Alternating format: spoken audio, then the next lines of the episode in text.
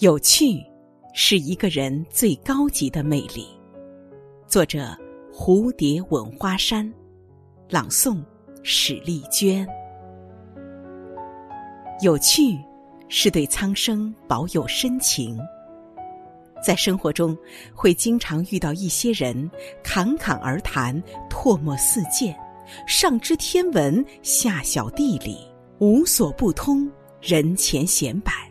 觉得自己很有趣，或是把对方贬得一文不值，拿对方恶搞寻乐，嘴巴占便宜，觉得自己很有趣；或是在领导面前摇尾乞怜，博得一笑，从而觉得自己很有趣。唐玄宗为了讨杨贵妃的欢喜，费尽心思。杨贵妃冬天要尝新瓜，盛夏要食鲜荔枝。有诗云：“一骑红尘妃子笑，无人知是荔枝来。”唐玄宗不惜人力物力，千里迢迢从南方运来新鲜水果，只为博得杨贵妃一笑，劳民伤财，无趣至极，只被后人传为笑谈。真正的有趣，是在生活中对世间苍生的深情，是一位有道德、有思想、拥有宽阔、美丽、优雅而又丰盈的心灵，散发着质朴的光芒。暗淡的日子，总会活得有滋有味；晴朗的日子，亦会活得潇洒精彩。有趣。来自丰盈的内心。我有一位朋友，老公开公司，她做全职太太，丰厚的物质生活并没有让她多快乐。闲暇时搓麻将、逛街购物，家中有保姆打理一切，可以说是饭来张口、衣来伸手。虽然生活这般享受，反而独处时总是胡思乱想，生活便失去了乐趣。整天无精打采，身体每况愈下。有趣的人不会以物质生活滋养灵魂。杨绛先生一生朴实无华，论条件不会比谁差。他觉得房子再大也是睡榻一间，装修再豪华也是吃喝拉撒。水泥地、老家具。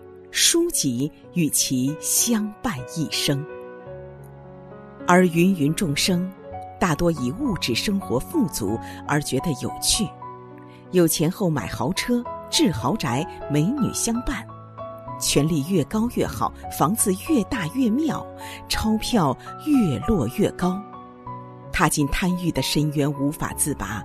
殊不知这一切皆是浮云，过惯了声色犬马。内心便会浮躁起来，痛苦随之越来越多，幸福随即远离。内心丰盈的人，在喧哗尘世也能静心，在孤独中也能安守静默，是在坎坷与困难压身时，依旧脸庞浮现出的一个浅浅的小酒窝。叔本华说：“幸福。”就是路过一家音像店，恰巧里面响起一首久违的老歌。幸福就是周末的时候骑着自行车到海边去吹吹风。幸福就是早上醒来第一眼看到自己爱的那个人。这些幸福的感觉都源于内心，源于自我满足。有趣是一种自我满足。有个同学的父亲是一位领导，由于耳闻目睹、言传身教，同学工作后积极努力，职位一点点提升，一直做到处级干部。但是这样并没有给他带来快乐，脑子里装的尽是哪位领导与哪位领导的关系，需要怎么样关系才能让自己再一次升职。没有空闲的时间来享受一下自己的美好时光，再加上亲戚朋友找他帮各种忙，让他苦不堪言。叔本华也曾经说过：“生命是一团欲望，欲望不能满足便痛苦，满足便无聊，人生就在痛苦和无聊之间摇摆。欲望越深的人，灵魂越无趣。有豪宅一座，还想得到洋房十座。”有美貌家眷，还想得到妻妾成群；权力、金钱充斥头脑。欲望是一场无法自拔的苦旅。人生只有怀一颗平常心，不以物喜，不以己悲的心态，有一颗清风拂山、朗月映江的有趣灵魂，余生才会心生欢喜。不思陈年过往愁事，不忧心忡忡未来，把握当下好光景，内心宁静丰盈。幸福与他人无关，只有珍惜自己所拥有的一切，这样最简单的幸福，才可以让自己活得很有趣。有趣是一个人最高级的魅力。好看的皮囊千篇一律，有趣的灵魂万里挑一。世人皆爱皮囊，总是为这幅皮相的美付出万千种代价。要怎样才能保持皮肤的光泽？要怎样才能保持身材的窈窕？而当你最终明白，皮囊只是表面，有趣的灵魂才是内在的升华。人生的修养不同，生活情趣的标准也会不同。为自己穿上一件漂亮的衣服而神采奕奕，吃上一顿饕餮盛宴晒朋友圈，双眼皮上面再做个双眼皮而心情绝佳。其实，低调才是最好的炫耀。有趣的人，无论身处何处，静心生活，安守静谧。而活色生香，生动有趣。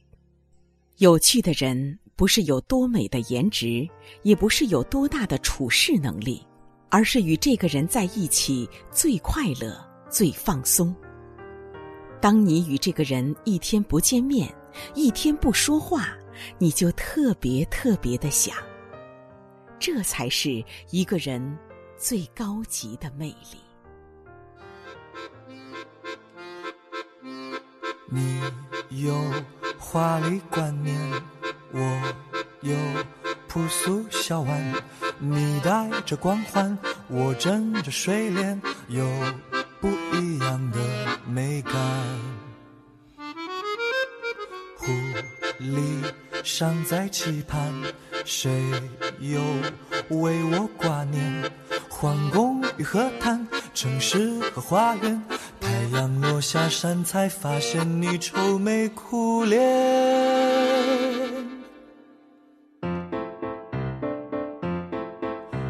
算了算了吧，何必羡慕他们有的？算了算了吧，享受自己的乐趣。多么的孤独，反正那么的浮夸，不嫉妒就不害怕。算了算了吧，不爱你的。不必争取，算了算了吧，你爱的未必爱你。这么多领域，至少彼此没有嫌弃。暧昧的友谊不需要结局。